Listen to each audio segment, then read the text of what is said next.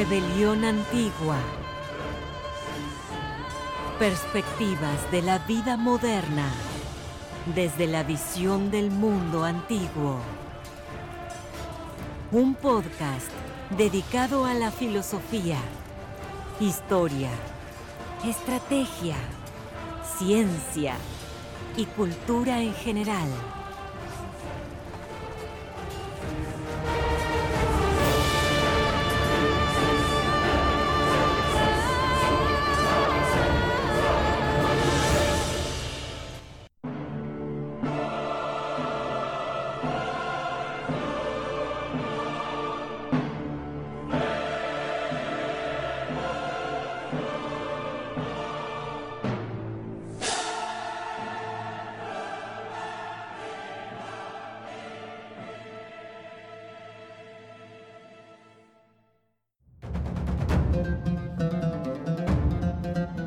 Bienvenidos a otro episodio de Rebelión Antigua. En esta ocasión hablaremos de la diosa Fortuna.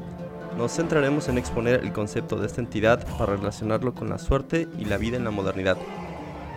La diosa Fortuna representó abundancia, desgracia, suerte y azar, problemas de la época clásica que aún son parte de la modernidad. De un elemento divino, de ser un elemento divino pasó a ser más una abstracción recurrente, el haber nacido en una sociedad meritocrática nos ha puesto a pensar que no importa la situación en la que nazcan, toda persona puede lograr la meta que se, que se proponga si se esfuerza lo suficiente. Los jóvenes piensan que la suerte es una forma cómoda de aceptar el status quo y el conformismo. En este podcast debatiremos las consecuencias de esos pensamientos y qué dicen los autores que han hablado al respecto.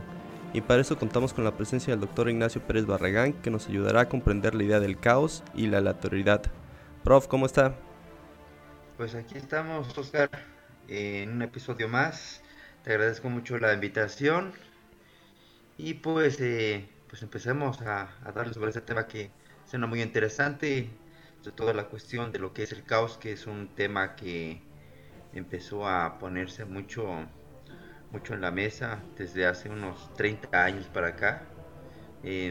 Muchos libros clásicos, de hecho ya, ya a esas alturas, ¿no? Desde eh, el libro de Mandelbrot, que habla sobre las matemáticas fractales, ¿no? y ella habla un poco sobre el caos, que por cierto fue el como que mm, el inicio eh, o la base, mejor dicho, de lo que iba a ser más tarde, ¿no? Esa película noventera llamada Parque Jurásico, en la cual reconstruyen a los dinosaurios justamente por una cuestión de la teoría de los fractales, ¿no? sustentada en esta cuestión del caos. El trabajo de Ilya Prigogine, que empieza a hablar sobre eh, el tiempo reversible, que también es un tiempo caótico. Y como no, la teoría de las catástrofes de Boltzmann. Tenemos así como que varios ejemplos en los cuales se empieza a hablar sobre la cuestión del caos, el caos que puede ser de dos formas, un caos que eh, puede ser eh, predictible, un caos eh, no tan azaroso, y otro caos que es completamente azaroso, que sería el caos caos. Entonces, pues es, es, un tema, es un tema que, que invita, pues ahora sí, que a reflexionar demasiado. Hay un personaje en el cómic, por cierto, muy, muy célebre, y que es eh, que habla mucho sobre el caos, ¿no? Eh, aparece también alrededor de los años 90, eh, famoso por una saga llamada Maximum Carnage eh, en el mundo de el Spider-Man. Y ese personaje pues habla también demasiado de caos, ¿no? Entonces su comportamiento es que nunca va a poder ser predictible lo que va a hacer, sino pues siempre tiene que hacer algo distinto, algo inesperado entonces, en eso radica la maravilla de este personaje, uno de los de las grandes creaciones dentro del mundo de Spider-Man, ¿no? Un, malvado que es completamente caos y que juega con eso, juega con esa idea, un personaje completamente lúdico eh, y eso lo hace maravilloso, ¿no? Entonces aquí habría que preguntarnos qué es el caos, pero también qué es el destino predeterminado. Así es, eh, em, comenzaremos hablando un poco acerca de la diosa Fortuna que bueno, es una de las divinidades más antiguas de Roma y representaba la personificación del puro azar. Lo que hacía era cumplir cometidos eh, protectores sobre individuos o lugares. Era causante de sucesos prósperos o desgraciados que aquecían a los hombres. Aunque recibió una multitud de advocaciones y su culto se extendió por igual por clases sociales diferentes, fue muy venerada por militares, hasta el punto que Julio César decía que en todo lo que mucho puede la fortuna y más en la guerra. Eh, muchas unidades militares utilizaron a la diosa como madrina e incluso el porcentaje de inscripciones en honor a Fortuna es muy elevado en provincias con suerte presencia militar, como eran las regiones fronterizas de Germania, Dacia o de Britania. Mm, en, ese, en ese aspecto la fortuna tiene mucho también que ver con la guerra, ¿no? Porque la guerra eh, sí es mucho cálculo y, estrategia, predisposición a, observar el futuro pero también a entenderse que las cosas pueden, pueden cambiar y revertirse, ¿no? Así es, eh, hay una carta muy interesante en el tarot, que es la carta de la rueda de la fortuna. Em, esta carta es, es muy singular porque em, regularmente se interpreta la fortuna, sobre todo en las culturas europeas contemporáneas, como algo que es completamente a beneficio, ¿no? Sin embargo, dentro de la lectura del tarot, ¿no? Esta famosa baraja de origen renacentista, eh, no es precisamente eso, ¿no? No es precisamente lo que te es completamente favorable, sino que es aquello que o te puede ser favorable o te puede ser completamente adverso. Es decir, eh, en este caso la fortuna, hablando en eh, términos estrictos de lo que es el tarot, y al parecer la mismísima concepción de lo que la diosa fortuna, eh, son las vueltas que da la vida. A veces está arriba y a veces está abajo. Entonces, supongamos ¿no? que se hace una tirada de tarot. Em, si la persona le está yendo mal y sale esta carta, entonces la lectura que se haría es que a la persona le va bien. Sin embargo, si le está yendo muy bien a la persona y le sale esta carta, entonces significa que pues empieza una racha de decadencia. Entonces la fortuna, eh, más allá de lo que se piensa comúnmente, ¿no? Como algo completamente favorable, eh, más bien es, son las vueltas que da la vida. A veces está bien, a veces está mal eh, en el México antiguo, fíjate, hay un elemento dentro del calendario antiguo que es el signo Olin.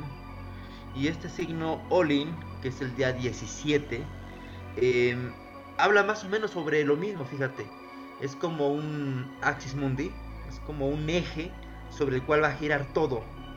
Y entonces habla sobre que a veces, exactamente, eh, eh, todo florece o a veces todo va, va iniciando una, una época de decadencia. En el México antiguo había dos, dos tiempos en el año, ¿no? Qué curioso, ¿no? Que coincidan algunas filosofías. Eh, un tiempo que va a ser el tiempo de, del florecimiento, el tiempo del verdor, llamado Chopin, y otro tiempo que es el tiempo eh, de secas, llamado Tonalco el reinado del sol, porque bueno, un poquito al revés de Europa, en México cuando, eh, y hay confusiones ahí, ¿no? En México cuando es verano, está nublado y hace frío. y cuando es invierno, eh, estás muy soleado, ¿no? Y sigue haciendo frío. Pero también hace un calor insoportable en el día, ¿no? Esto lo digo porque a veces vienen europeos preparados para el verano a México y vienen con ropa muy, muy ligera. De repente se van topando con la realidad mexicana de que aquí los veranos son fríos. Entonces, eh, pues es eso, o sea, se divide el año en dos, como en la carta del tarot. A veces eh, se está arriba y a veces está abajo, a veces se florece y a veces todo está. Pero aquí más allá de lo que de lo que sea la fortuna como algo aleatorio, Aquí más bien es algo circular. O sea, es algo que tiene que cumplirse. Te va a ir bien, pero también te va a ir mal. Entonces es un poco más determinista en la cuestión mesoamericana. Pero más allá del determinismo es algo que eh, es, es, como un ciclo de la naturaleza, pues, ¿no? es algo que tiene que cumplirse en el destino de todas las personas. A diferencia de lo europeo, que más bien ahí sí es algo como más azaroso, a veces te puede ir bien, a veces te puede ir mal, cuando quién sabe, ¿no? Y en el caso de acá no, porque como son ritmos de la naturaleza, una cosa sucede a la otra, una cosa sucede a la otra para que puedan existir o coexistir, ¿no? Es decir, si no hay época de secas, no puede haber época de florecimiento, y si no hay época de florecimiento, no puede haber época de secas. Y eso lo podemos aplicar también al destino de las personas. O sea, para que te vaya bien, te tiene que ir mal. y para que te vaya mal, te tiene que ir bien. Entonces, eh, como que se tocan de repente las filosofías, pero como que también se van separando. Pero aquí lo interesante es exactamente esa idea de lo que es la fortuna como algo azaroso, caótico, caótico, ¿no? Más allá de que sea un ciclo esté totalmente determinado. Es una idea que nos puede llevar a muchas, eh, a muchas reflexiones, porque exactamente qué es el caos, ¿no? El caos es algo que tú puedas predeterminar a través de la estadística, es algo completamente estocástico, o el caos, si reflexionamos desde ahí, el caos jamás va a poder ser dominado y siempre va a estar en la incertidumbre. Me acuerdo de la letra de la canción de Carmina Burana. no sé si se acuerda, profe, aquí la tengo. Sí. Que dice, oh fortuna, variable como la luna, como ella crece sin cesar o desapareces. Vida detestable, un día jugando, entristeces a los débiles sentidos, para llenarles la de satisfacción al día siguiente. La pobreza y el poder se derritan como el hielo ante tu presencia. Destino monstruoso y vacío, una rueda girando es lo que eres. Si está mal colocada, la salud es vana, siempre puede ser disuelta, eclipsada y velada. Me atormentas también en la mesa de juego, mi desnudez regresa, me la trajo tu maldad. Así es, pues eh, yo creo que lo que se está haciendo en esta letra es una lectura de lo que es la carta del tarot, ¿no? o sea, eh, tomamos en cuenta que el tarot es como una herramienta de muchos místicos, ¿no? De muchos eh, de los llamados iniciados. Em, es un símbolo de sabiduría. Entonces yo creo que lo que está pasando allí propiamente es exactamente eh, una lectura de lo que es la carta de tarot, porque no es otra cosa, ¿eh? O sea, toma en cuenta todas las pistas que hay en la letra y estás escribiendo esta carta, que a veces va bien y a veces va mal. Eh, entonces, em, sí, pues eh, vuelvo, vuelvo, a reiterar, en este caso estamos hablando de algo que es completamente, em, completamente caótico. Pero bueno, aquí entonces vamos a entrar a esa discusión, ¿no? A una discusión de lo que viene a ser el destino entonces, eh, una vieja discusión sobre esta cuestión del destino es que o el destino está completamente predeterminado, es decir, tú ya naces con él, o pues el destino es algo que tú vas a, a, concretar a medida que, va, que vas eh, existiendo. Entonces, em, y es una discusión que viene desde, desde tiempos antiguos en Europa, ¿no? Em, y ahí radica otra concepción más, que es la concepción del libre albedrío. El ser humano nace con libre albedrío, entonces es completamente libre.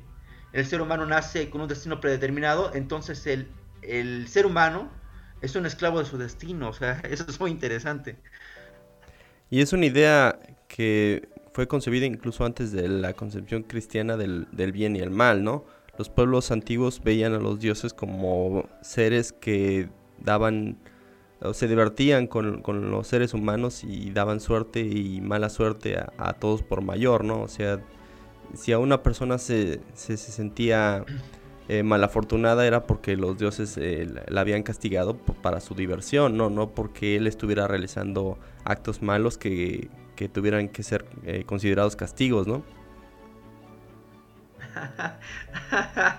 Así, imaginemos eso, ¿no? Que la fortuna sea un capricho de los dioses. Fíjate, aquí en la cuestión de la rueda de la fortuna, es un mono el que sube, ¿no? Y otro el que va bajando. O bien puede ser una persona con cabeza de lobo que va subiendo y una serpiente que va bajando, ¿no? Em, eh, esto eh, va describiendo los tres estados de la suerte, eh, que lo que es el progreso y lo que es la decadencia. en unas versiones, como el tarot de Marsella, viene lo que es una esfinge con una espada recargada sobre el hombro, apuntando al cielo. Y aquí viene el tercer estado de la suerte, que es la riqueza. Em, se le suele poner, en la versión de Marsella, tarot de Marsella, animales alados entre nubes. Entonces ahí se ponen eh, lo que viene a ser un águila, lo que viene a ser una vaca, lo que viene a ser un león. Em, entonces ahí eh, representan los cuatro jinetes del apocalipsis, ¿no? Todos estos animales que se encuentran en cuatro esquinas. Eh, la de la fortuna tiene exactamente una tiene una manivela sobre la cual va pues va girando, ¿no? Aquí la pregunta es, ¿quién acciona la manivela? Sino los mismísimos dioses. Entonces el destino humano es un capricho de los dioses. Eso también es muy curioso, ¿no? Los dioses deben estar locos, diría la película. Sí, ¿no? Los eh, dioses entonces se juegan con el destino del ser humano. ¿Por qué algunos nacemos feos y bellos? ¿Por qué otros nacemos ricos y pobres y por qué unos son chaparros y otros altos y otros eh, nacen, eh, no sé, con buena salud, pero en un terrible país. O... Sí, lo que estábamos eh, platicando, ¿no? ¿Por qué algunas personas nacen bellas y otras feas? ¿O por qué algunos nacen ricos y otros pobres? ¿O por qué algunos nacen con cualidades muy específicas para eh, cierta actividad, pero nunca se dan cuenta hasta que ya están grandes. O N cantidad de casos, ¿no? De, personas que pueden ganar la lotería, como decía Alanis Morissette, y al otro día morirse, ¿no? Así es, eh, fíjate, em, la cuestión del, libro del Drío, eh, que es exactamente algo que se va a tomar, ya pasando un poquito el, el renacimiento, ¿no? Eh, que es un debate teológico, ¿no? Que, viene a partir de los tiempos de Kant. Entonces aquí fue como replantear eh, la cuestión del ser humano, ¿no? Si el ser humano había nacido ya con el destino predeterminado por Dios, eh, pero esto originaba muchas paradojas, ¿no? porque el ser humano como un juguete de Dios, eh, si al ser humano le iba mal, entonces es el deseo de Dios, ¿no? Si al ser humano se le van muriendo, pues, eh, sus familiares, es destino de Dios. Si el ser humano recibe injusticias, es destino de Dios. Entonces esto hablaría de un Dios muy cruel, que está jugando con el destino y que nada más está divirtiendo. Entonces tuvieron que solucionar ese asunto y entonces empiezan a idear ya eh, entrada la modernidad del siglo XVIII y XIX, la idea de un Dios que más bien eh, se desatiende del humano, ¿no? Así como, pues mira, yo te di libre albedrío y tú puedes hacer de tu vida lo que tú quieras. Si te va mal, es porque tú eres arquitecto de tu propio destino. Si te va bien es lo mismo, ¿no? Tú eres una consecuencia de tus actos. Y entonces así ponen a una nueva versión de Dios que se está lavando las manos, ¿no? Un Dios que se lava las manos. Sin embargo, pues esta idea de Dios viene a ser contradictoria con toda la práctica religiosa. Porque entonces el ser humano tiene libre albedrío, entonces ¿de qué sirve rezar? No, no sirve de nada. O sea, Dios jamás va a intervenir en la vida de los humanos porque pues tiene libre albedrío. Eh, el Dios no puede hacer milagros, ni tampoco sus santos, ni tampoco sus vírgenes. Pero vuelvo a repetir, entonces toda la práctica religiosa que reside precisamente en eso, que vas a la iglesia para pedirle a Dios eh, por tu bienestar, ¿no? Eh, el, hecho de comerte las uvas en Año Nuevo, en cada uva es un deseo, ¿no? Que es un, también un viejo ritual muy, muy antiguo, precristiano. Todo eso carecería de, sentido, ¿no? Porque los dioses, o Dios en este caso, el Dios cristiano, no puede intervenir en tu vida. Entonces, pues las prácticas religiosas, dentro de este esquema de eh, libre albedrío, pues suelen ser eh, inocuas, o sea, vacías completamente de sentido.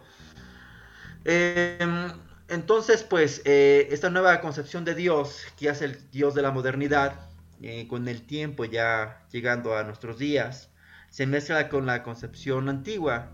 Entonces, actualmente eh, estas cuestiones contradictorias como que coexisten. Entonces se piensa en un Dios que ha dejado al humano a su libre albedrío. Se piensa en un ser humano eh, artífice de su propio destino. Pero también se piensa de un Dios que puede hacer milagro con todo su séquito de santos ángeles, arcángeles y vírgenes, ¿no? Que también suelen ser milagrosos. Entonces, con toda la, contradicción que pueda haber, pues así se llega a la religión en el siglo XXI, ¿no? Que sobre todo eh, ya en nuestros días, eh, la religión cristiana, la religión católica, sobre todo la más fuerte de todo el cristianismo, suele sobrevivir sobre todo en las áreas en donde hubo la colonización a partir del siglo XVI, ¿no? es decir, es curioso ver cómo en Europa eh, el catolicismo entra en una decadencia a finales del siglo XX, ¿no? Ya llegando al siglo XXI, las iglesias se vuelven museos, restaurantes, porque realmente la gente empieza a pensar en todas las contradicciones que tiene la práctica religiosa, ¿no?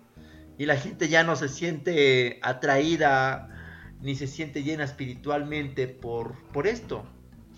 Sin embargo, cuando uno va a países como México, Colombia, Nicaragua, la gente es sumamente religiosa porque no reflexiona estas contradicciones, este tipo de contradicciones dentro de lo que es la religión.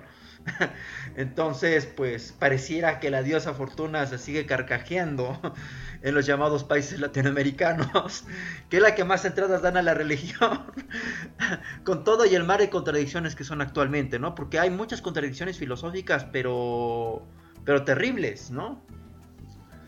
Eh, sí, fíjese que yo estuve investigando mucho sobre la diosa fortuna desde hace como 6, 7 años. Eh, principalmente porque una vez saqué una cuenta en un banco y eh, no sé, a los tres meses me apareció un montón de dinero.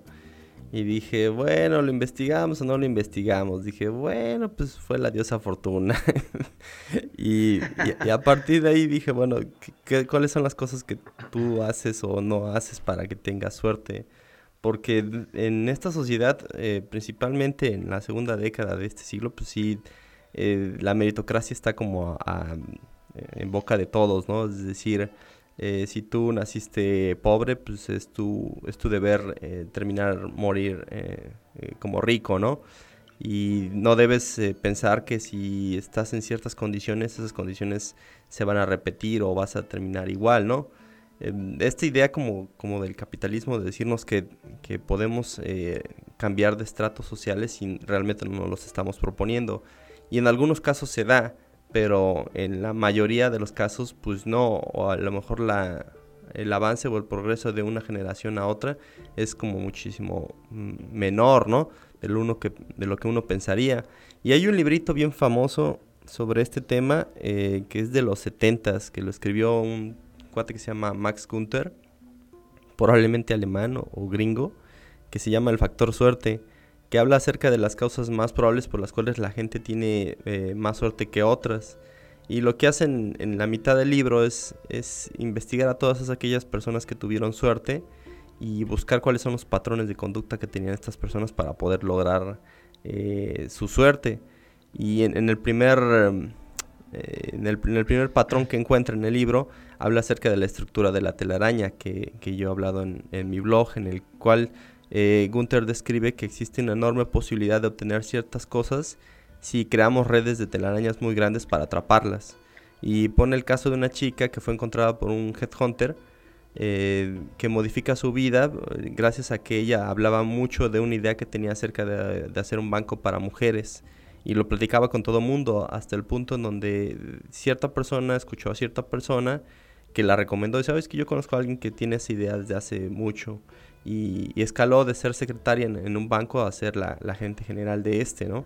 Entonces, eh, para Gunther dice, si nosotros empezamos a buscar ciertas cosas, probablemente no lo, no lo logremos, pero sí vamos a tener mayor posibilidades de atraparlo, ¿no? Porque estamos como que buscando ese, ese sentido, ¿no? A lo mejor podemos ser un, filósofo fracasado como Schopenhauer, pero pues seguimos insistiendo y seguimos haciendo lo mismo a, finales de, nuestra vida, probablemente encuentre algún reconocimiento, ¿no? Incluso eh, Nietzsche eh, lidió mucho con esta idea de la mala suerte porque eh, pues él vivió solo y en las cartas que escribe a sus amigos pues describe su, su soledad e incluso su pobreza, porque pues, no vendía sus libros y tenía que comer, ¿no? Entonces tuvo que pedir prestado de, su propia familia. Así es, pues fíjate que eh, en esta cuestión de la fortuna, ¿no? Mucho tiene que ver eh, lo que habla nuestro querido Max Weber, ¿no? alemán definitivamente, eh, acerca de la ética protestante, que es propiamente pues el, ser humano como artífice de su propio destino, de su propia suerte, la domesticación de tu destino a través de lo que es el trabajo, a, través de lo que es la jornada laboral, eh, muy distinto a lo que viene a ser eh, la actitud en, sociedades antiguas, como algunas eh, existieron en la India, que si tú nacías pobre, pobre ibas a ser toda tu vida, ¿no? fíjate que es un poco también lo que lo que se viene a discutir en el funcionalismo estructuralista em, a mediados de los años 50 del, siglo XX, em, cuando se habla de la teoría del estatus. Em, en el dentro de esta teoría eh, que viene a, a enarbolar Merton, eh, Robert Merton, Em, también habla un poquito de eso, o sea, como que no purifican mucho la teoría y nos dan a entender que el estatus es algo que determina la vida del ser humano, ¿no? Entonces tú naces, em, por ejemplo, eres el office boy, ¿no? y esa es tu función dentro del sistema, dentro de la estructura. Y pues tú tienes que cumplir esa función, ¿no? y para mm, garantizar tu estatus. Eh, entonces es como que una posición que Merton trató de pulir, pero cuando se, se hace por primera vez eh, a través de Alan Parsons, ¿qué es Alan Parsons? No, de, Talcott Parsons. Talcott Parsons. del grupo de rock. sí. Talcott Parsons. Eh, cuando Talcott Parsons la, pone por primera vez, eh, pues suena, suena eso, suena como a decir, tú naces pobre y tu función es ser pobre dentro de la estructura, ¿no? Para que la estructura se cumpla, tú tienes que cumplir tu función. Y entonces eso sonaba muy determinista, ¿no? Y entonces, eh, exactamente, Merton trata de solucionar ese pequeño error que tiene su, su, mentor, su maestro. Eh, estaba pensando ya después en lo que va a suceder en los años 80 del siglo XX en los trabajos ya de lo que viene a ser eh, Paul Vaslavik en torno a la, llamada por unos la Universidad Invisible.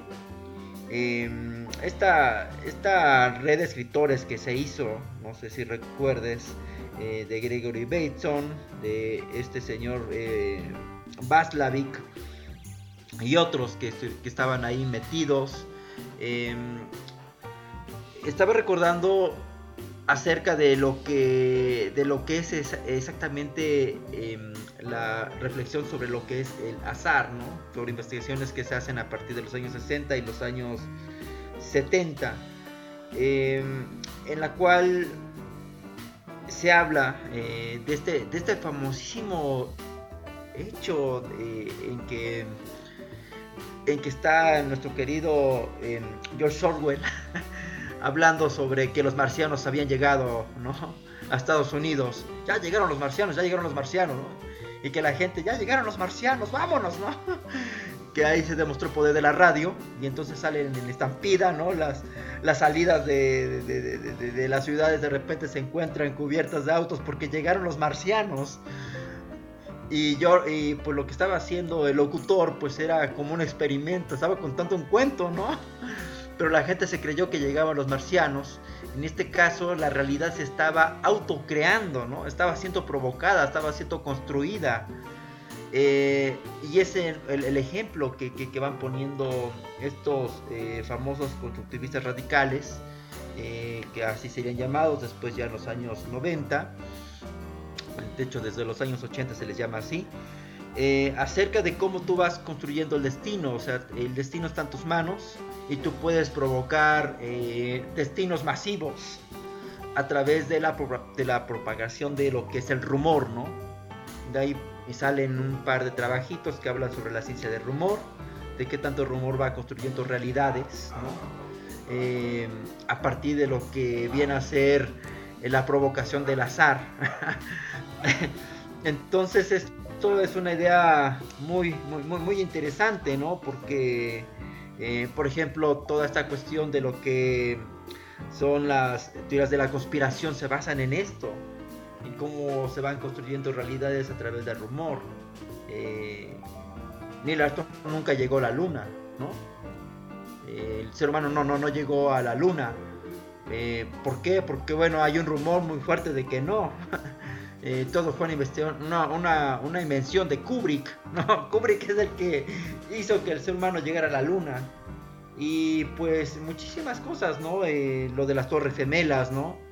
Que ese fue un trabajo de Moore, ¿no? Que también dijo, no, pues las torres gemelas fue algo que George Bush ya sabía y que provocó y que eso hizo que se hiciera la, eh, la, invasión a, Irak y entre otras linduras que pasan en el siglo XXI. Entonces es, eh, es aquí, ¿no? El, el, caos es completamente provocado por una cuestión de rumor. Entonces la realidad se va construyendo, la fortuna de los demás se va construyendo, ¿no? A partir de un centro, de un centro que la va provocando. Entonces esta es como que otra idea eh, más, eh, más elaborada de lo que viene a ser la fortuna. La fortuna existe porque uno la va construyendo y uno la va propagando, ¿no? Pero no, aquí no es una cuestión nada más de una fortuna individual, sino de fortunas colectivas que pueden ser manipuladas a través de lo que es el rumor. Eso suena demasiado interesante. Sí, en el caso de, fortuna individual, eh, dice Gunther, dice no se puede saber qué golpe de fortuna llegará por medio de algún distante mecanismo del destino. No se puede saber qué complejas interconexiones de relaciones humanas guiarán la suerte en la dirección adecuada, pero sí se puede saber con certeza que la probabilidad de que llegue es directamente proporcional al número de personas que conozcan el nombre de la persona finalmente agraciada por la fortuna. Esto podría también interpretarse como los em, eventos virales, ¿no? En internet, en donde eh, algo, algo que sucede aleatoriamente provoca una reacción en, ciertas de personas, ¿no? Y lo que puede haber caído, eh, quedado como un suceso eh, trivial dentro de una familia como la caída de Edgar, pues bueno, hizo que se riera eh, medio planeta, ¿no? Hace más de 10 años. Así es, es, exactamente la idea de los fractales, ¿no? La, eh, que parte de los trabajos de, de, Mandelbrot. entonces, en este caso se habla de un centro que se va expandiendo, expandiendo, expandiendo, ¿no? Provocando después algo que parece azaroso, pero que en realidad no es azaroso sino una consecuencia de lo que sucedió en un centro. Y ahí entra nuestro querido Derrida a filosofar sobre esta cuestión, en la que dice, bueno, entonces si se trata de encontrar el centro, ¿no? De donde se origina todo el fractal, pues entonces estamos hablando de buscar la huella, ¿no? Del principio. Pero dice Derrida que la huella está borrada.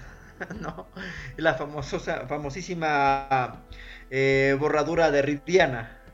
Es posible encontrar el origen, ¿no? Eh, se vuelve tan complejo todo, pero tan complejo, que ya el origen es indistinguible. Y esa es la idea del fractal. O sea, el fractal dice que todo viene de un centro, pero ¿cuál es el centro en cierto punto, no? Todo es una repetición del centro, ¿no? Pero el centro ya se encuentra difuminado, se encuentra ya borrado. Y esto me recuerda así a varios trabajos. Por ejemplo, se habla de, de Borges creando a Borges. Eh, Pierre Menard, el autor del Quijote, que dicen que después de, muchos miles de años, eh, hay un tipo llamado Pierre Menard que sirve el Quijote, ¿no? Por una cuestión azarosa. Los hechos o las circunstancias se vuelven a repetir y entonces un tipo se pone a escribir y vuelve a crear el Quijote, ¿no? Después de miles de años. Eh, esa es una de las tantas locuras que hizo nuestro querido, querido Jorge Luis Borges. Pero pues yo creo que tiene razón, o sea, la copia de la copia de la copia después de un millón de copias, ¿no? muchos millones de copias, se vuelve a repetir el original. Eso también es como que una cuestión muy, muy, eh, mucho para reflexionar, porque es la idea de los fractales. Eh, estaba pensando en esto que em, en la escuela de la seducción de, de, la década pasada, ¿no? Comandada por el, el señor Mystery, que decía que la seducción eh, no era una cuestión azarosa, perdón, no, era una cuestión de, la fortuna exactamente, ¿no? No es que los seres humanos nazcan atractivos sexualmente, no es que tengan suerte con las chicas, ¿no? Fabrica tu suerte, agárrala en tus manos, sal, sal a ligar, ¿no? Eh, sal con un método, era lo que, lo que se decía en aquel tiempo, sal con un método y entonces eh, vete a la guerra, ¿no? Em, y es también lo mismo, es como que la domesticación del azar, ¿no? Es un tema que viene a ser también traído a colación de unos 30 años para acá. ¿Cómo se va a domesticar el azar? Pues el azar se puede domesticar a través del método, a través de una acción completamente racional. No hay algo así entonces dentro de esa perspectiva, algo así como la fortuna sino algo que tú tienes que ir eh, construyendo día con día, día con día, día con día, con mucho trabajo. Que creo que es una concepción ya pues muy contemporánea de lo que viene a ser el destino, ¿no? Yo creo que muchas personas actualmente piensan que el destino no existe, sino que es algo en lo que tú tienes que ir trabajando. Eh, excepto en las personas religiosas, ¿no? Las personas muy religiosas no piensan que el destino exista, sino que más bien Dios está dictando su, su, destino. Y entonces dicen, pues Dios mediante, primero Dios, si Dios así lo quiere. Si alguien se muere, pues dicen, Dios así lo quiso, ¿no? Es la voluntad de Dios. Y entonces preguntas, ajá, pero ¿cuál es la voluntad de Dios? Pues es el misterio, ¿no? es el misterio de Dios. Nosotros no sabemos por qué Dios hace las cosas. Pero sociedades más racionales, ¿no? Eh, no pasa allá esto, no es que Dios lo quiera, sino que hay algo que falló en ti eh, por ejemplo, la desgracia es algo que falló en ti, que no hiciste bien, que es un error eh, metódico, eso sería como que la desgracia. Eh, y es propiamente, ¿no? y aquí entra esta concepción cristiana, o sea, qué terrible que sigamos siendo muy cristianos.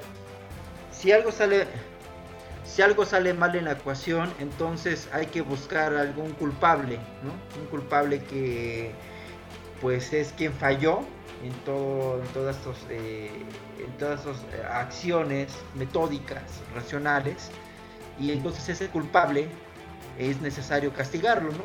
Entonces aquí se cumple un esquema, el esquema que nos habla Foucault, de vigilar y castigar. entonces, eh, fíjate, o Dios crea el destino y Dios nos castiga, ¿no? Porque nos portamos mal, pero a fin de cuentas pues entra las contradicciones, o sea, Dios cómo nos va a castigar, ¿no? Porque nos portemos mal, si al fin de cuentas nosotros estamos a la voluntad de Dios. Si nosotros nos portamos mal es porque Dios así lo quiso, ¿no? Y si Dios así lo quiso y nos portamos mal, aparte nos castiga. O sea, son las contradicciones que se encontraron en los tiempos de Kant acerca de lo que eh, era que el destino estuviese en manos de Dios.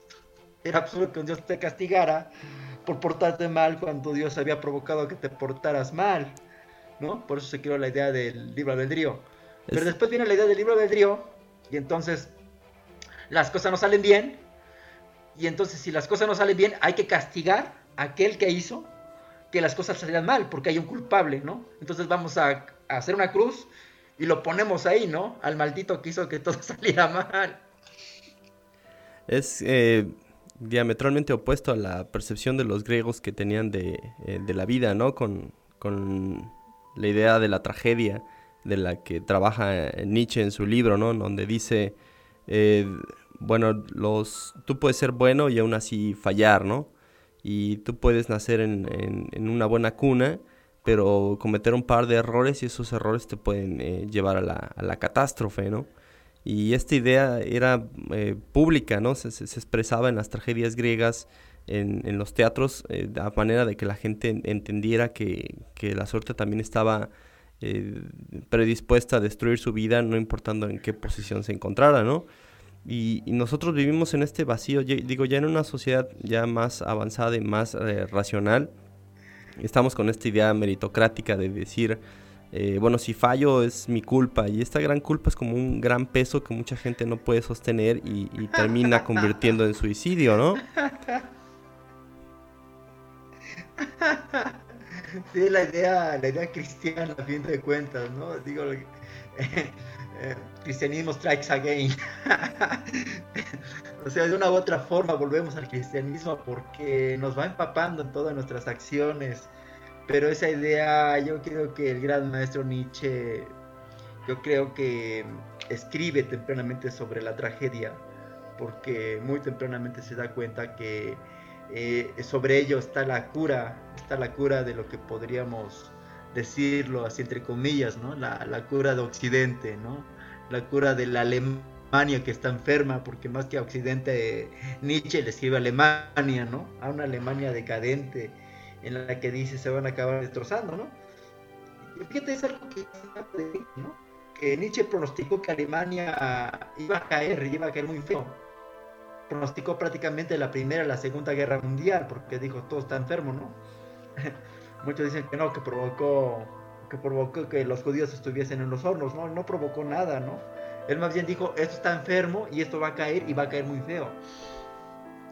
Eh, yo creo que si Nietzsche pone, pone el dedo en la llaga sobre la tragedia, es porque se da cuenta que en la tragedia está la solución de muchas cosas. O sea, quiere decir que nos va a ir mal. ¿no? En la vida nos va a ir mal. Y esto me recuerda mucho a lo que León Portilla va discutiendo en la filosofía náhuatl, que publica por primera vez como tesis doctoral en el año del 58, eh, acerca de los debates que se daban entre los antiguos, entre los antiguos cantores de, de, la náhuatl, en la cuales pues, decían, pues en realidad solamente hay una hay una verdad en la vida. Una sola verdad. Entre todo lo que podamos discutir, solamente hay una noble verdad. Y esa noble verdad es que todos vamos a morir. Lo cual me parece que no tiene discusión. todos nos vamos a morir. Y entonces decía, y ante ese hecho de que todos vamos a morir, no tiene caso estar tristes, ¿no? Porque pues tristes ya de por sí que todos vamos a morir. Y entonces hablaban de la flor y el canto. Entonces alégrense con las flores y con los cantos, ¿no? Porque pues eso es lo bello que nos regala la vida. Y lo único que podemos hacer es deleitarnos, ¿no? Ante estas flores y cantos, a este, ante este ir y venir de la vida, ante el florecimiento y las secas, ver cómo nace, ver cómo muere, ver cómo nace, ver cómo muere. Pero a fin de cuentas nuestro destino es morir y renacer, pero pues quién sabe, en otra cosa, ¿no? Y es que exactamente aquí entra otra discusión, ¿no? esta cuestión propiamente de la tragedia, porque la tragedia no es sino la disolución del yo. O sea, eh, finalmente en la tragedia todos mueren, todos perecen, todos pierden, y el yo se va disolviendo, porque el yo no puede existir. El yo se disuelve en su propia derrota. Eso como que es una idea muy encantadora que yo podría encontrar dentro de lo que es la tragedia y dentro de lo que es la filosofía mesoamericana de la flor y el canto. Em, tal vez eh, esta cuestión de ir buscando culpables, ¿no? Es un problema del yo, ¿no? Pero, em, ¿qué es el yo exactamente, no? Eh, algunos filósofos contemporáneos dirían que el yo es un bucle, ¿no? El yo es un loop. es una reflexión que nos lleva a una serpiente mordiendo su propia cola ¿Por qué? Porque el yo es una concepción errónea de nosotros mismos. Es decir, el yo no existe. Nosotros hacemos como que existiera el yo y por eso existe toda esta cuestión de la fortuna y toda esta cuestión del libro del río, porque el yo siempre está metido. En este caso, cuando uno le ruega a un Dios, por favor haz que me venga bien, ¿no? haz que me venga la fortuna. sobreponer el yo sobre toda la humanidad, ¿no? Así como Dios, hay 6 mil millones rezando en este momento, 6 mil millones de humanos, favorecen a mí, ¿no? Y ahí está de nuevo el yo. Mira, este actuó mal contra mí, castígalo. Todo el sistema penitenciario está en torno al yo. Y yo creo que el problema de la tragedia de la que nos habla Nietzsche es precisamente eso, ¿no? El yo no existe, el yo se disuelve al final, ¿no? Entonces decía que al final es la carcajada del mono, o sea, de verdad que esa frase me impacta demasiado. ¿Por qué reiría el mono, no? porque el yo es una broma, una, broma de mal gusto que el propio humano inventó. Sí, Gunther habla también acerca de la fortuna como como audacia y, según en sus investigaciones eh, un filósofo de Estados Unidos eh, sugiere pues que la gente se hace su propia suerte pero siempre confundimos suerte y, fortuna no dice si definimos la suerte como suceso al azar entonces la afirmación no es verídica. La suerte llega para todos dice. No hacemos nuestra propia suerte la suerte viene y se va por su propia cuenta. Pero podemos hacer nuestra propia fortuna estando alerta y usando astutamente la suerte. Aquí entraría un poco el tema este del, arquetipo del héroe, ¿no? De, de, Campbell, ¿no? De que el héroe es héroe porque se acepta la llamada de a la aventura, ¿no? Y si no aceptara la llamada a la aventura, pues eh, ya no se convierte en un héroe y se convierte en otro ente más viviendo en su vida ordinaria, ¿no? Así es, pero fíjate de nuevo ese esquema de, Campbell que va, da origen a toda la narrativa contemporánea hollywoodesca. ya está incluso no hollywoodesca. Em, es de nuevo la cuestión de el yo ahí, ahí en medio, ¿no? Eh, fíjate, la obra de Nietzsche del nacimiento de la tragedia fue una obra muy criticada y sigue siendo una obra muy criticada porque dicen que de griego no tiene nada, ¿no? que le falta respeto a todas las narrativas existentes, habidas y por haber, ¿no? No habidas por haber, ¿no? A todas las narrativas existentes de, de lo griego, ¿no? Dicen que eso no es griego. Pero a mí se me hace que sí es muy griego.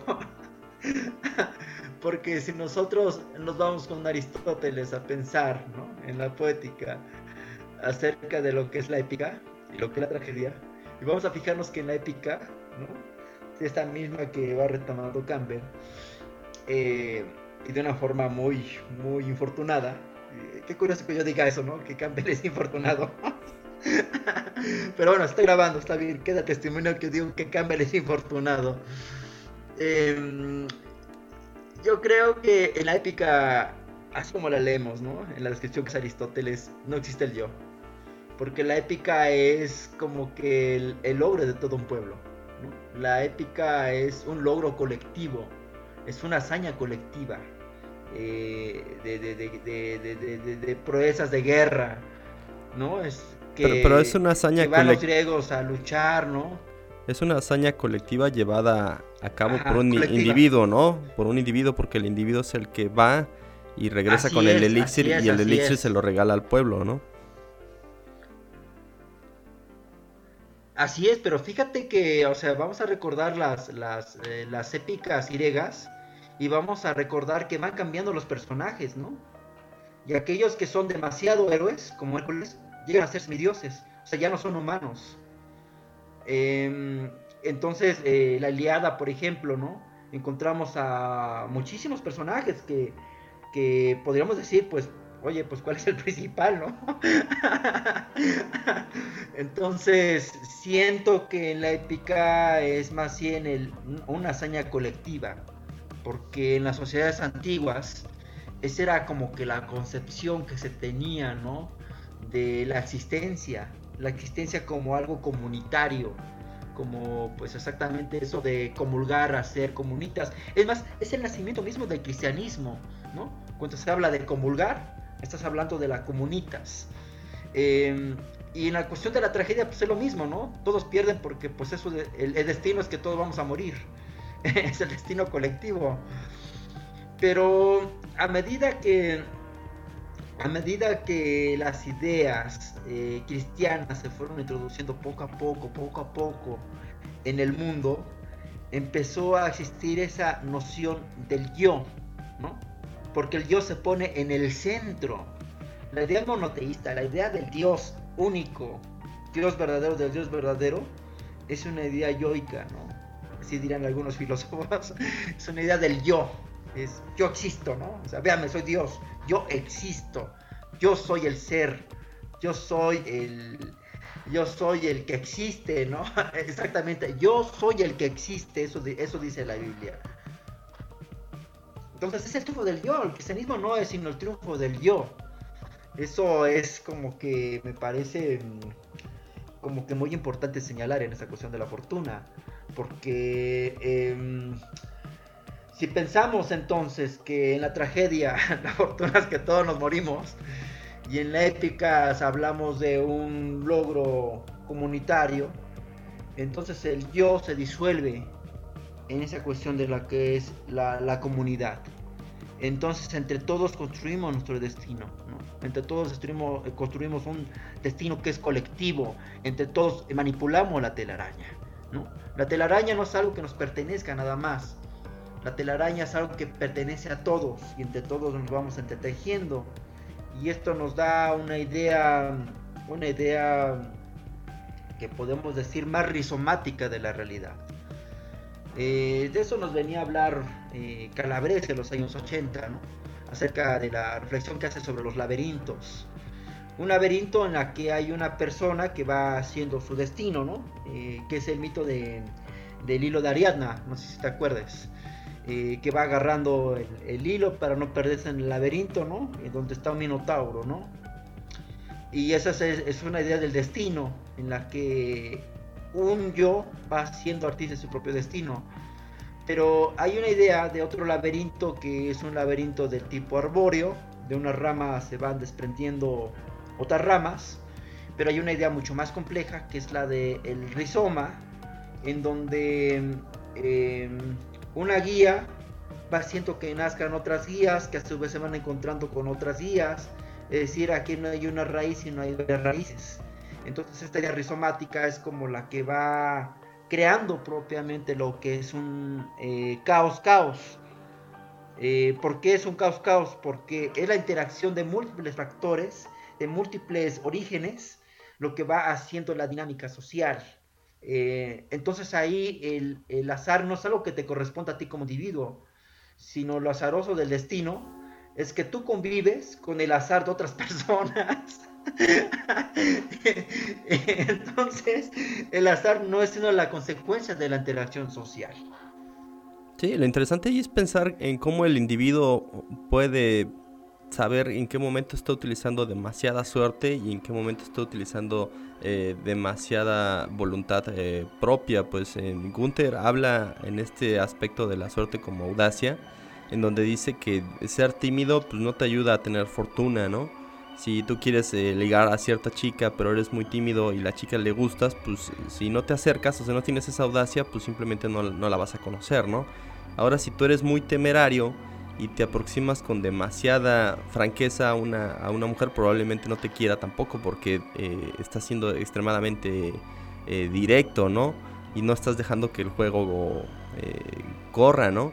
En, ese sentido, pues sí, la, la, fortuna pues está como en un, entre un punto medio, ¿no? Donde no tenemos tanta timidez, pero sí somos lo suficiente audaces sin llegar a ser temerarios, ¿no? Es decir, eh, queremos llegar rápido a nuestro trabajo, pero nos vamos a detener si vemos que viene el tren, ¿no?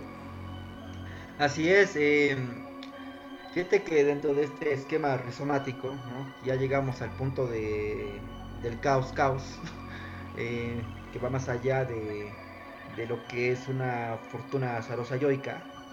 Em, aquí yo te preguntaría, ¿no? Bueno, eso es lo que trae el tipo, El tipo trae determinación, el tipo quiere construir su destino el tipo se acerca a la chica. Pero aquí yo te preguntaría qué pasa en la mente de la chica. no. Entonces es ahí donde se crea el rizoma. Porque eh, si la chica no trae la predisposición de querer ser abordada, pues obviamente no va a pasar nada, ¿no? Si a la chica no le gustas, pues tampoco va a pasar nada. Pero si en el momento que se acerca la persona, ¿no? Y la chica de alguna manera lo encuentra atractivo, pues obvio que van a pasar cosas, ¿no? Y si en un momento dado el chico se acerca y la chica lo encuentra sumamente atractivo, pues ya no van a mediar mucho las palabras. Entonces la estrategia de ahí es que no hay estrategia, ¿no? Diría, dirían las películas de Jackie Chan, la estrategia es luchar como loco. ¿Por qué? Porque hay un momento en que la estrategia se va a acabar. ¿Por qué? Porque no hay, no hay condiciones para, para hacer la estrategia. En el caso, en este caso, por ejemplo, de una chica a la cual tú la tres demasiado, en el momento que tú te la acercas, pues lo único que tienes que actuar es en, consecuencia a eso, ¿no? Como el sonido de una mano que aplaude. Entonces no puedes idear una estrategia para aplaudir, ¿no? Sino sencillamente lo que tienes que hacer es aplaudir. Em, entonces eso es lo que, fíjate, lo que a mí se me hace que es lo rico de esta postura rizomática eh, de la descripción de los eventos sociales, ¿no? Acerca de los, de los encuentros de las subjetividades. Fíjate que de eso nos hablaba el, buen Habermas, ¿no? Alemán también, por cierto. el buen Habermas nos hablaba de la intersubjetividad. O sea, eh, la intersubjetividad como el encuentro de la acción comunicativa, el resultado de la acción comunicativa en la intersubjetividad. Entonces, cada quien, cada cabeza es un mundo y socializar es exactamente el encuentro de esos mundos. Eso se me hace muy interesante. Sí, sí, y, saber también que, la fortuna, pues bueno, se está buscando, o sí, las demás personas lo están buscando y otras personas están, están pensando en conservar lo que ya tiene, ¿no? Eh, en este aspecto, pues Gunther habla de, otra ah, característica de la gente que tiene suerte, es que tiene una especie de freno automático, ¿no? Y, es el, este freno automático, dice Gunther, pues es una especie de mecanismo que conserva las ganancias de las personas que, ya se sienten con, esa, esa suerte, ¿no? O sea, dejan que la rueda de la fortuna gire hacia adelante, pero evitan que gire hacia atrás, ¿no? Y, pues bueno, dice Gunther, a veces es eh, difícil calcular eh, cuándo frenar porque piensas que tú vas a tener más, ¿no? Está el famoso caso de la película de Lobo de Wall Street, ¿no? En donde el personaje principal, pues bueno, ya eh, contaba con una gran eh, fortuna, en este sentido económica eh, y marital también, o sea, tenía fortuna en, muchos aspectos, pero él decide continuar en lugar de, frenar cuando, cuando el gobierno ya empieza a pisar sus talones, ¿no? Y el hecho de, de no pisar e, este freno es lo que lo lleva a la catástrofe, ¿no? Pues sí, porque pues va va creciendo su incertidumbre, diría Heisenberg, ¿no? el seguir existiendo va provocando incertidumbre, ¿no? Y el continuar con lo mismo va creando más incertidumbre. Yo creo que Foucault por eso nos hablaba de que en todo momento en la vida hay que deslizarse de un punto hacia otro. Porque si tú sigues en lo mismo, pues eh, lo único que vas a hacer es ir confirmando tu yo, ¿no? Tu yo, una y otra vez, una y otra vez se confirma tu yo. Pero bueno, eh, ¿qué pasa si es que el agua no se mueve? Pues el agua se pudre, ¿no? De hecho, eso, eso sucede en la naturaleza. El agua que no se mueve se pudre, le nacen gusanos y empieza a apestar. El agua tiene que moverse. Entonces, para Foucault, por eso hablaba de deslizar las ideas. Eh, obviamente, siguiendo la máxima, la máxima del método científico, eh, pragmatista, ¿no? La máxima eh, pragmatista para investigar, para hacer ciencia, que viene a ser la duda, de las cuales nos hablaba el buen Charles Sanders Peirce, ¿no? Después de, siguiéndole, decía después Williams. Eh, entonces dudar, dudar, dudar, dudar, ¿no? Para que vayas moviendo, vayas moviendo tu fortuna. O sea, si tú sigues, si tú sigues, sigues y sigues en lo mismo, lo único que vas a provocar es como tú dices, ¿no? Que eh, entres en un periodo decadente de ti mismo. Esto pasa en la música, ¿no? De hecho, eh, muchos, muchas bandas que no pudieron moverse de su, de, su estado de confort, ya llega el décimo disco y escuchando lo mismo, dices, pues, este tipo jamás se movió, ¿no? me vendió la misma canción muchos años, ¿no? Carlos Santana, por ejemplo, que nos ha vendido la misma canción desde hace muchos años. sus hijos, Maná, eh, aquí en México, que también nos ha vendido la misma canción por muchos años. Y párale de contar, muchísimos, que Celia Cruz, ¿no? que siempre nos cantó la misma canción durante muchísimos años. Entonces, ese problema de que, de que a veces no te mueves de, un centro que tú, que tú piensas. Eh, de esta idea, de, esta idea de, de Foucault, se desprende una idea que va circulando a la par, que es la idea de Carlos Castaneda, ¿no? acerca de la idea del punto de encaje. Entonces Castaneda en sus libros nos habla de que hay que mover el, punto de encaje una y otra vez para que tú no entres en ese estado, ¿no? En el que tú encuentras tu sitio de confort y ese sitio de confort empieza a devorar, a devorar, a devorar, hasta que ese yo que tú piensas ya no eres tú, sino una idea que tú piensas que tú eres tú.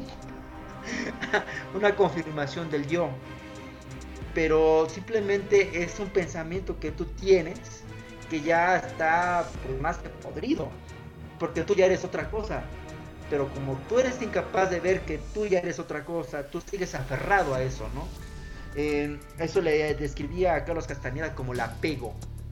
Entonces, eh, en los tres primeros volúmenes, Don Juan le habla a su discípulo eh, acerca de que pues tenía que moverse, ¿no? Que no podía estar quieto en un solo lugar. Eh, mucho en la idea de Luis Carroll, ¿no? En la cuestión de cuando está Alicia eh, jugando el ajedrez en, al otro lado del espejo. Si no es que tienes que correr, ¿no? tienes que correr siempre. Si quieres estar detenido, tienes que correr. Y si vas a estar detenido, estás corriendo. Entonces, estas paradojas que hay.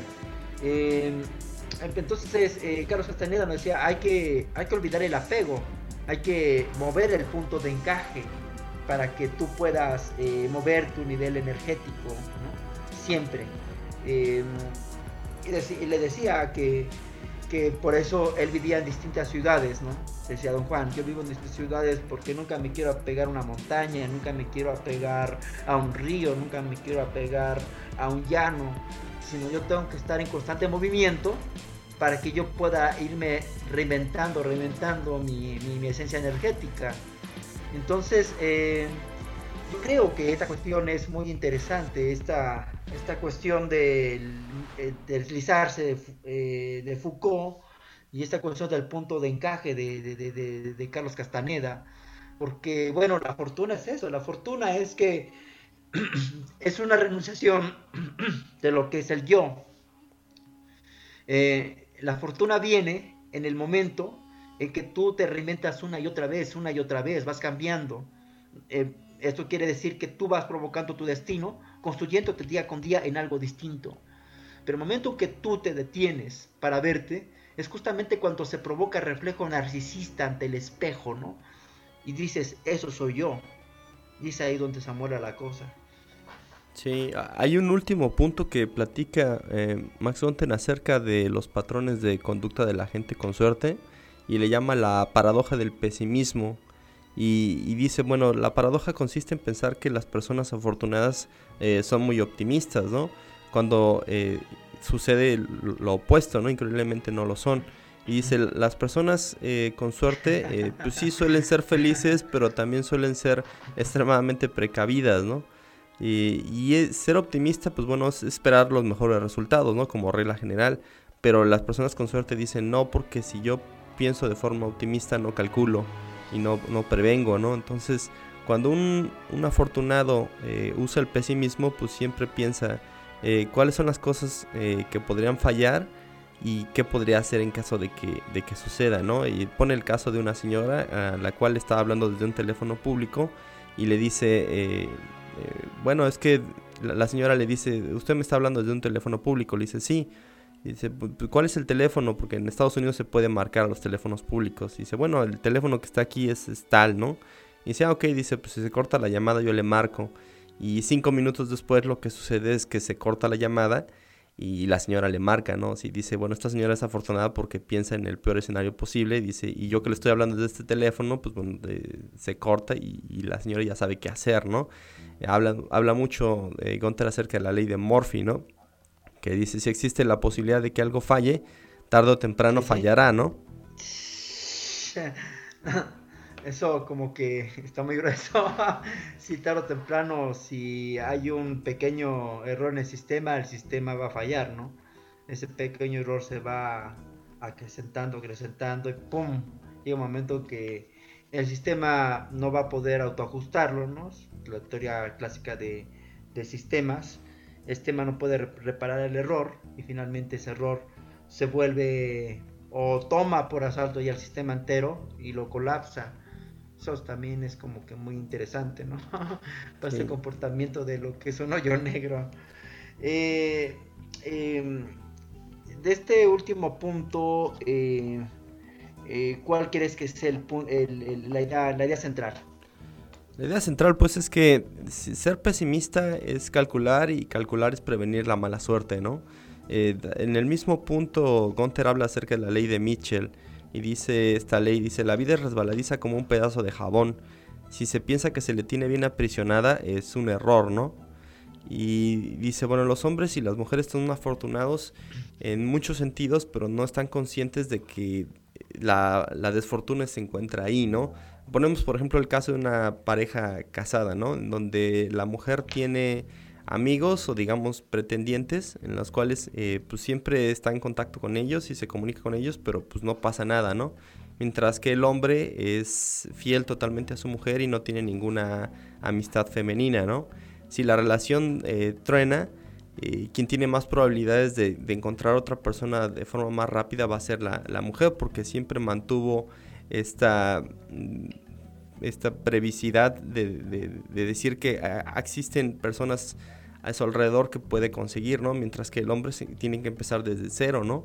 Y, todas sus habilidades sociales y todo su eh, capital social como hombre, pues bueno, está perdido porque no sabe ah, qué hacer, ¿no? Y ya tiene cuarenta y tantos años y ya no tiene la misma capacidad para, para hablar con, con gente más joven, ¿no?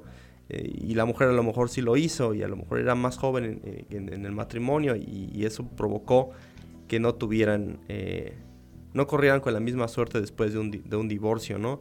Eh, esto se aplica para muchas cosas, ¿no? Entonces, eso es solo un ejemplo de cómo tanto la ley de Murphy como la de Mitchell, pues nos habla acerca de, del pesimismo y del cálculo, ¿no? decir, bueno, hay personas que saben que les está yendo bien, pero saben que les va mal, esas personas que están con suerte, ¿no? Y hay gente, por ejemplo, las modelos, ¿no? Que dicen, eh, es que yo soy agraciada por Dios porque soy bella y tengo una muy buena vida, ¿no? Y no saben que esa belleza puede convertirse en un castigo, ¿no? Y decir, eh, no sé, ponemos el caso de, em, de, alguna actriz que, haya sufrido eh, esta, esta, mala suerte, ¿no? por ejemplo, Marilyn Monroe, quien pues tenía como que el mundo a sus pies, pero sabía que, que podía eh, intrometerse en asuntos que no, que no le convenía, ¿no? Y, no calculó esto, no fue pesimista en ese aspecto, entró en, un aspecto político y bueno, si, algo supo, eh, tal vez terminó en tragedia, ¿no? O sea, tanta belleza y fama no, no le sirvió para poder conservar la, la propia vida y la psique, ¿no? Pues, es también la tragedia de aquí en México de Miroslava Stern, ¿no? También acaba, acaba muerta. Eh, yo creo que ahí diría Carlos Castañeda que, más bien Castañeda, ¿no? Carlos Castañeda diría que, que no movieron su punto de encaje. Este que estoy recordando un caso muy famoso, ¿no? Esto de, a propósito, una aplicación de esta idea de que un pequeño error un pequeño error en el sistema provoca a la larga que todo el sistema colapse. debido a que el sistema a la larga no lo puede ya auto, autoajustar, porque regularmente a través del principio de homeostasis el sistema se va reparando, ¿no? pero el error ahí está y va creciendo como un virus, ¿no? O sea que finalmente lo, lo truena. Te decía hace rato de los hoyos negros, ¿no? Que, que parece que funcionan con esa con esa lógica, eh, las estructuras disipatorias también eh, poco a poco revientan. en el caso de las, de las megalópolis también vemos eso, ¿no? Como de repente un barrio chiquito se vuelve una cosísima grandísima, ¿no? Y revienta al centro. Eh, estaba pensando, fíjate, en la voz de Juan Gabriel. la voz de Juan Gabriel, este cantante mexicano, cuando empieza muy joven, pues tiene una voz muy brillante, pero eh, se detectaba un pequeño error, un error de, ejecución en la técnica, que nunca reparó, ¿no? Ese pequeñísimo error, ya al pasar los años, ya cuando se vuelve cincuentón y sesentón, se va haciendo más y más y más, más, más, más marcado hasta que llega un momento que revienta su voz, ¿no? Porque la revienta realmente, ¿no? Los últimos conciertos de Juan Gabriel, el señor ya cantaba pues demasiado ronco, ¿no?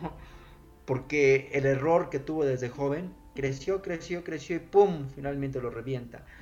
Es uno de los tantos casos, ¿no? De cómo funciona la fortuna. Pareciera, pareciera que que la tragedia a fin de cuentas tiene razón, ¿no? Al final de cuentas el error, el glitch, acaba tomando tu vida. Em, y pues sí, estaba pensando en eso, eh, que es una visión pesimista, sí, ¿no? Todos vamos a morir, sí, ¿no?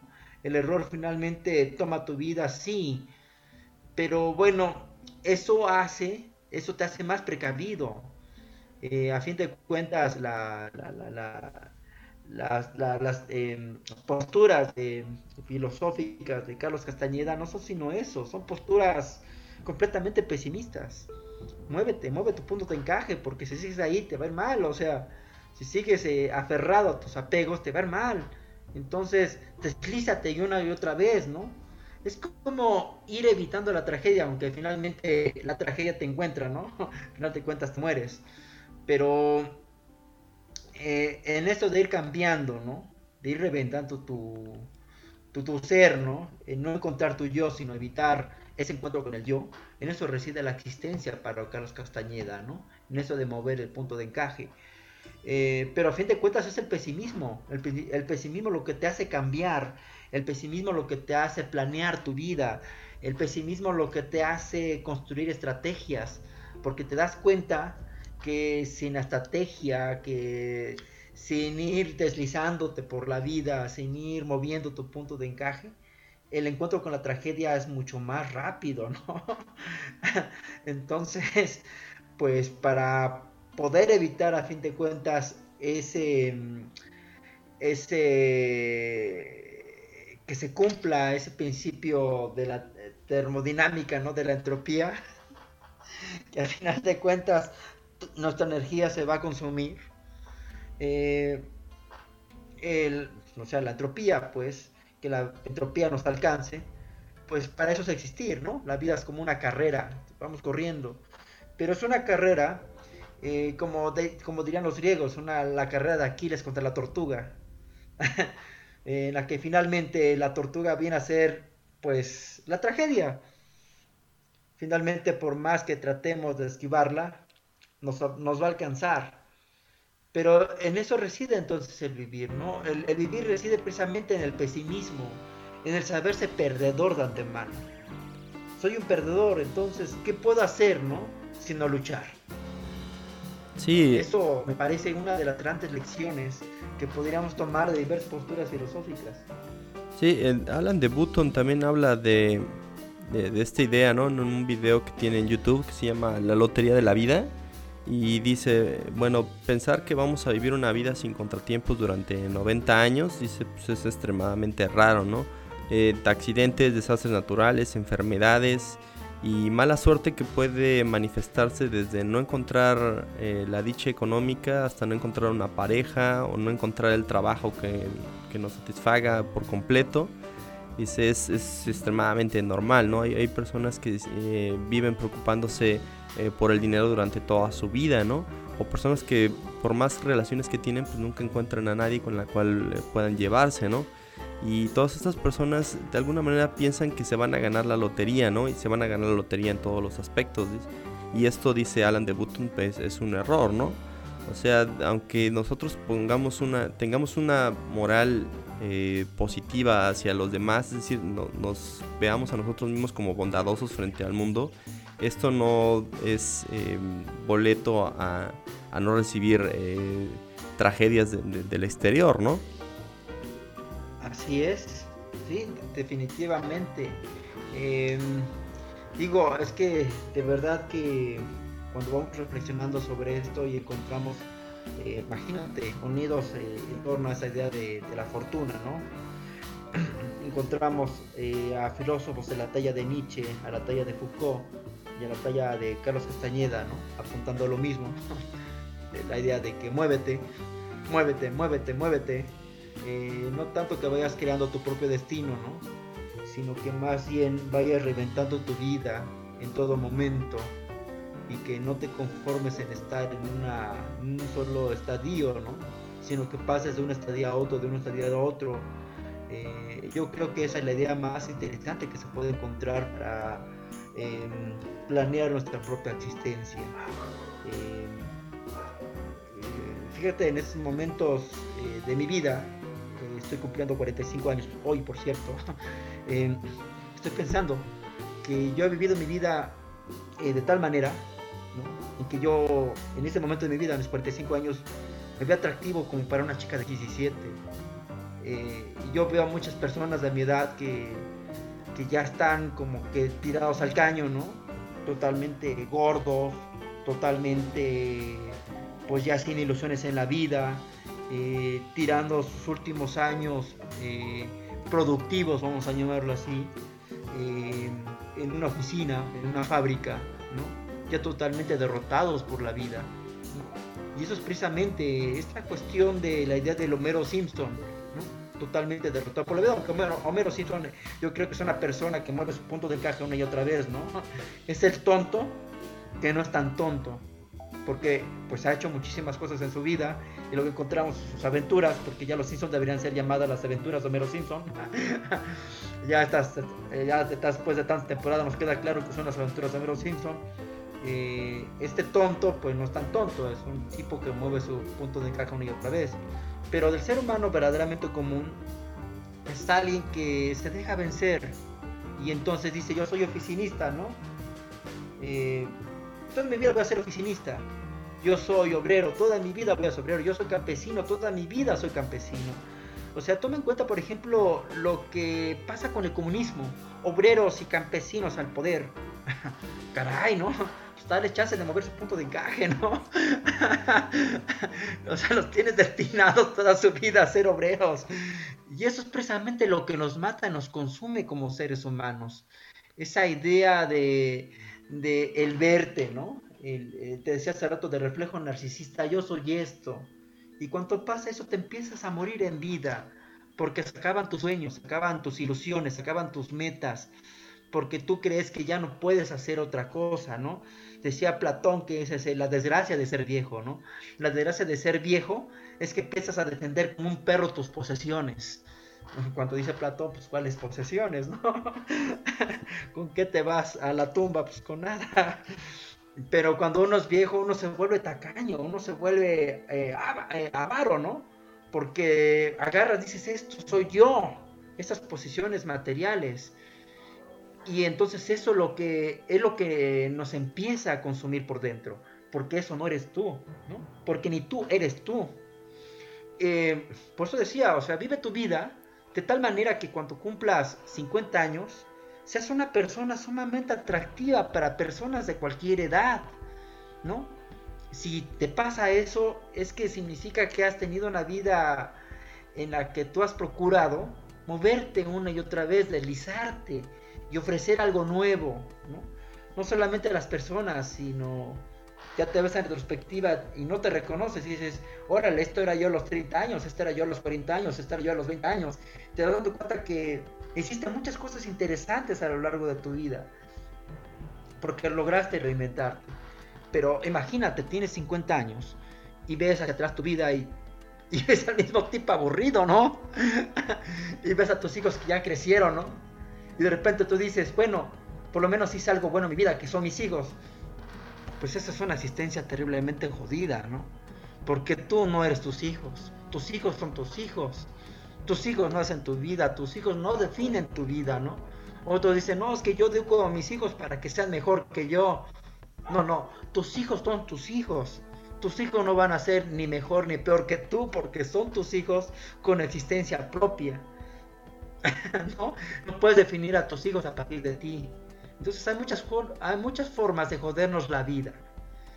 y todo eso tiene que ver exactamente con la cuestión de que llega un momento que te conformas con tu fortuna, ¿no? Dices, esto soy yo y esta es mi fortuna y me resigno a ello. ¿No? Soy una gente muy afortunada ganando mucho dinero, jojojo. pues también es jodido. Sí, sí, yo, yo, siempre visualizo a la diosa Fortuna como una mujer eh, muy bella, pero muy perra, ¿no? En la cual, pues, si tú le guiñas el ojo, pues te sonríe te sonríe y, le caes bien y a lo mejor te avienta un pan, ¿no? Y, dice, a ver, ahí te va un poquito de fortuna. Pero cuando tú estás feliz y te olvidas de ella y no la pelas y no le coqueteas y de plano piensas que no existe, se enoja y de repente, paz, te da un trancazo, ¿no? Solamente para que la voltees a ver y te maldice con, cualquier cosa, ¿no?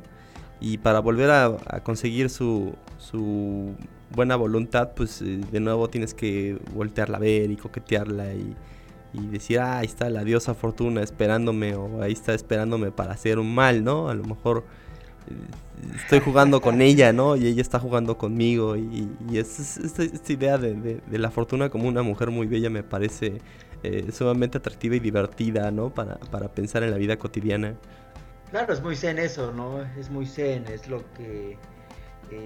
muy Tao, diría yo, es lo que nos hablaba, que el que busca, el que busca no encuentra, y el que no busca encuentra. Y muchas veces la vida es eso. por ejemplo, mi vida, pues yo siempre he tenido muy poco respeto al dinero, ¿no? Y por fortuna, dentro de lo que cabe, dentro de mi proyecto de vida, el dinero me ha sido suficiente.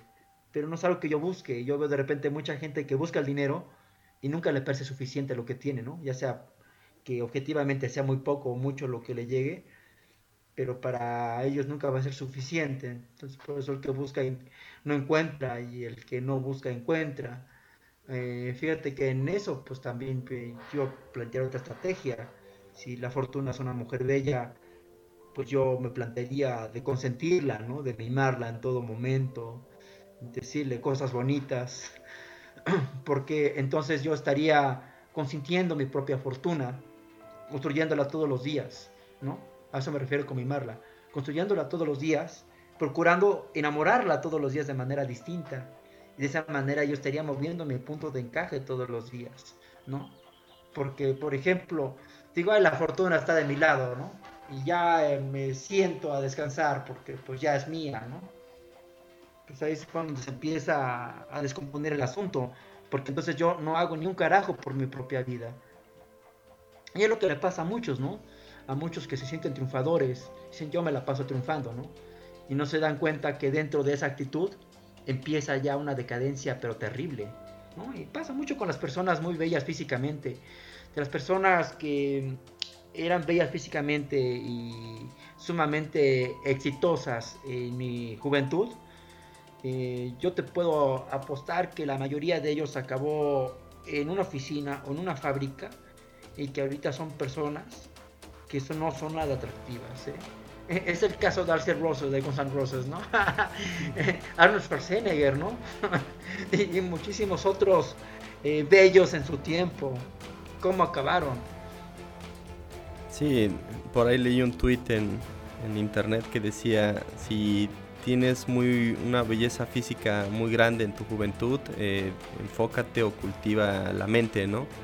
Y si eres eh, alguien muy nerd y muy eh, inteligente cuando eres joven, trata de enfocarte en, la juventud, ¿no? Trata de, balancear un poco porque si tienes demasiado de algo pero careces de lo otro, puedes caer en la desgracia, ¿no? Y, he conocido mujeres que, que son muy bellas pero no se cultivan eh, mentalmente y, pues los hombres, cualquier tipo de hombre está sobre ellas y, va a haber alguno que no le convenga y la va a maldecir, ¿no? Eh, de ahí salen las famosas eh, mamás luchonas, ¿no? Donde pues con cierto atractivo en un mal entorno social pues terminan siendo condenadas a, la soltería y, a, cuidar hijos, ¿no? De, personas que realmente no, no lo merecían, ¿no? Uh, pues es un caso demasiado, demasiado típico, sí, o sea, estaba pensando, fíjate, en hombres, ¿no? En hombres demasiado bellos en su juventud y que por lo mismo, pues, eh, las muchachas se peleaban por ellos, ¿no? Y, tenían a la mujer que quisieran, pero pues tiempo después, pues ya no son nada atractivos, ¿no? Porque no se dedicaron a cultivar otra cosa más que eso. Hay un caso típico, fíjate, en España, un grupo llamado Parchís, un muchacho llamado Tino al que le llegó la fortuna, ¿no? Demasiado joven. A los 16 no solamente tenía relaciones sexuales con las fans de su edad, sino con las señoras, ¿no? Que lo encontraba muy atractivo. y entonces era un documental en Netflix, ¿no? Que fue de él, ¿no? ¿Quién es él actualmente? Y ser una persona, pues, poco atractiva, de verdad, ¿no? Hasta más perdió un brazo, ¿no? Y lo ves completamente acabado dices, no, pues es que este tipo, pues algo pasó, ¿no? algo pasó, o sea, encontró como que él creyó que había encontrado la cima de su vida al ser Tino de Parchís y no supo reinventarse, ¿no? Toda su jodida existencia fue Tino de Parchís y sigue siendo Tino de Parchís. Tino de Parchís es un caso típico de cuando no el agua no corre y empieza a pudrirse en su propio sitio, ¿no? No sabes reinventarte y en eso acabas. O sea, por ejemplo, el guitarrista de Queen, ¿no? Que todos lo conocemos como el guitarrista de Queen. Pero ahora también sabemos que es un, es un doctor, ¿no? Es un doctor en ciencia. dices, órale, o sea, también es otra cosa, ¿no? Y ves su trabajo como científico, dices, órale, ¿no? está chido, o sea, el tipo supo reinventarse en otra cosa, no se consumió en lo mismo, que no fue lo mismo de Freddie Mercury. Freddie Mercury se consumió en su propia imagen, y al final de su vida no fue sino su propia sombra, y vamos a tomar en cuenta varios personajes, eh, Chabelo, ¿no? que ya llegando a eh, su edad adulta, están consumidos, no se movieron. O sea, tal pareciera que la fortuna solamente está del lado de aquellos que tienen la osadía, la osadía de decir, no te quiero, ¿no? En realidad eh, voy a pelear para que nunca me alcances. no solamente la actitud del pesimista, sino la fortuna está del lado de quien la reta. Sí, la audacia de Gunther, ¿no? Así es. Definitivamente y completamente de acuerdo. Así es, prof. Pues bueno, eh, creo que hemos abordado este tema en diferentes ángulos. Y pues le agradezco mucho que haya estado aquí. Eh, feliz cumpleaños, que hoy es su cumpleaños. Y esperamos vernos en, el próximo episodio. Eh, esperamos también que se suscriban a, Patreon y que puedan apoyarnos con, el podcast. Digo, hemos tenido algunos problemas para publicar, pero esperamos ya tener eh, episodios de manera más, más continua y que nos sigan recomendando. Y pues gracias, prof. Nos estamos viendo para el, próximo tema y un saludo aquí desde, desde Alemania. Muchas gracias por la invitación y pues esperemos esperemos estar pronto ahí debatiendo, filosofando en un cercano podcast. Muchas gracias, Oscar. Sí, gracias. Hasta luego, prof. Gracias por escuchar el podcast de Rebelión Antigua. Para más información visita la página www.rebelionantigua.com y dale like a nuestra fanpage en Facebook. Obtén ideas, links y extras del creador en la cuenta de Twitter arroba tenemasclip. Si quieres ser patrocinador por medio de Patreon, busca los links en la descripción. Si tienes dudas, comentarios o sugerencias para los siguientes capítulos, puedes escribirnos un correo a la dirección rebelionantigua.gmail.com.